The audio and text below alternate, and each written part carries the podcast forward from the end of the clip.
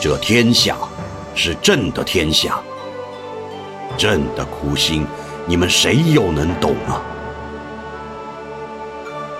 欢迎收听《大宋医侠传》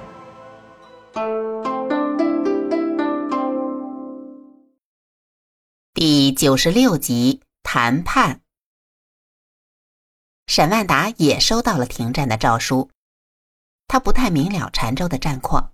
诏书上只是告诉他，宋辽两国决定在澶州议和，让他停止对辽军的攻击，召回兵马，驻守定州待命。沈万达想不明白为什么要议和，因为他已将定州的形势报告了朝廷。如果宋军守住了澶州，都城汴梁无忧，那辽军就陷入了进退两难的境地。宋军大获全胜，一雪前耻的时机就会到来。从诏书上看，辽军并未攻占澶州。在这样大好的形势下，赵恒为什么要议和呢？另外，契丹人的脾性，沈万达是了解的。如果他们进展顺利的话，肯定不会在澶州和大宋议和的。他们肯定会打到都城汴梁，轻则逼迫皇帝投降，俯首称臣，年年纳贡；重则直接灭了赵氏皇族，赵宋从此灭亡。眼下他们同意在澶州议和，正说明他们已经遇到了困难，难以继续南侵，想见好就收。在敌人到了强弩之末，而己方还有余力的时候，皇帝竟然下令停战议和，沈万达着实想不通。但皇帝的命令不能违抗，只能执行。他派出探马通知在外的沈世礼和沈世仪。沈世礼和沈世仪接到命令，也是一头雾水。这刚甩开膀子打了几个舒心仗，还没过瘾就完了，而且整个仗都完了。宋辽两国刚刚罢兵，停战议和的消息也就飞速的传遍了宋辽两国所有的角落。耶律晚清接到通知的时候，心里也是无比的高兴。这一场血雨腥风就这样戛然而止。耶律婉清想起叶禅曾经说过的：“宋辽两国的战争总有停下的一天，国界不会影响他们之间的情谊。”那现在战争结束了，他想再续他们之间的情谊，而叶禅却不知道哪儿去了。耶律婉清是多么希望这只是老天和他开的一个玩笑啊！他多希望在将来的某一天，在他不经意之间，叶禅突然带着微笑出现在他的面前呢。如果是那样，那将是多么美满幸福的结局呀！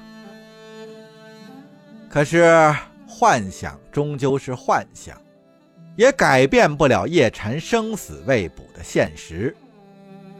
耶律晚清留下来寻找叶禅的这些人手，除了发现几滴血印儿和极少的印记之外，还没有找到真正有用的线索。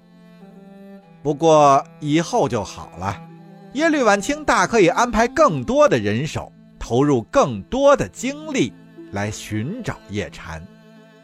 只要叶禅还在大辽的境内，耶律晚清就有信心要把他找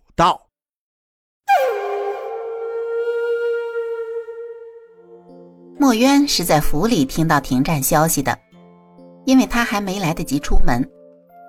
早晨吃完饭，正陪着祖母做功课呢。伺候老太君起居的丫鬟进来报告了停战的消息。正在做功课的神府女眷们听了，都高兴的不得了。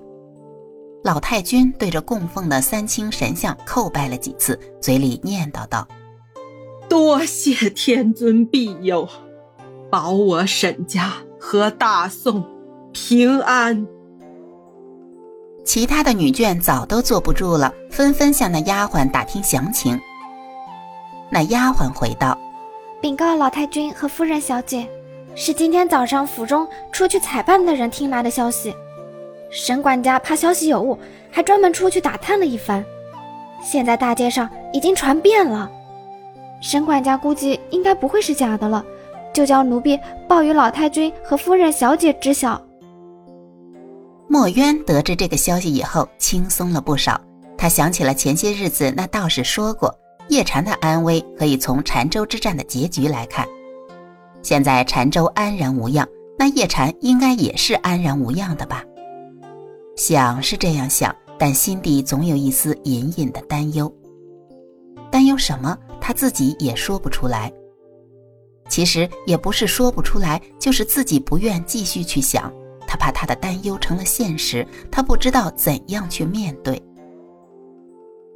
既然停战了，那应该可以写信了。书信一通，不就什么都知道了吗？墨渊回到自己的闺楼，立即提笔写了两封信，一封是给父兄的，一封是给叶禅的，也没写多少话，就是先问问他们是否平安。写完了信，他让明禅赶快送到邮驿站，并拿出银两打点送信的邮差，让他把书信早点送到定州。停战以后，沈万达也安排手下开始做善后的工作。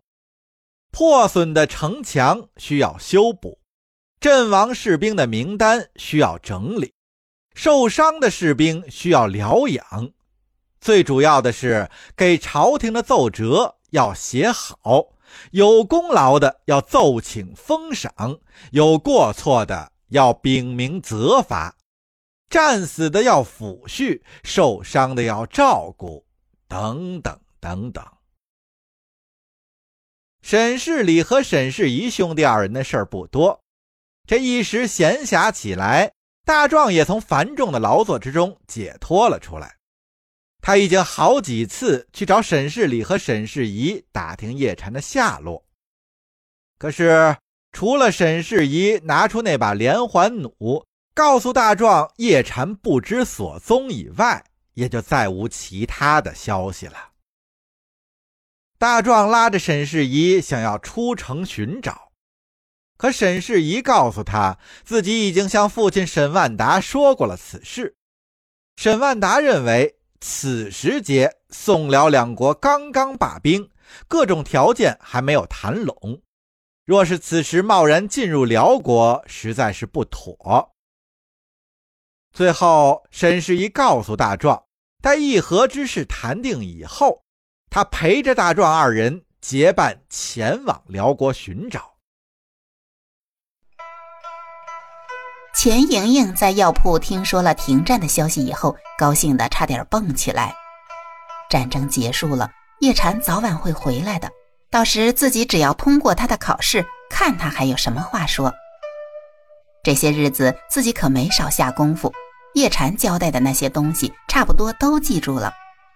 钱莹莹觉得现在自己和叶禅的距离近了好多。赵恒是在朝臣之中找了半天，终于找到了议和谈判的人选，也就是这副宰相之一的曹利用。赵恒让他以阁门使、崇仪副使的身份至辽国兵营议和。在出行之前呀，赵恒把曹利用私下叫了去，说道：“只要辽人不要土地，要多少钱都行，百万亦可。”曹利用听圣上这么一说，也是满心的欢喜啊。那如果这样，还用去谈吗？契丹人还不是乐翻了天呀？不过，既然圣上这么说了，曹利用也觉得自己的压力也就小得多了。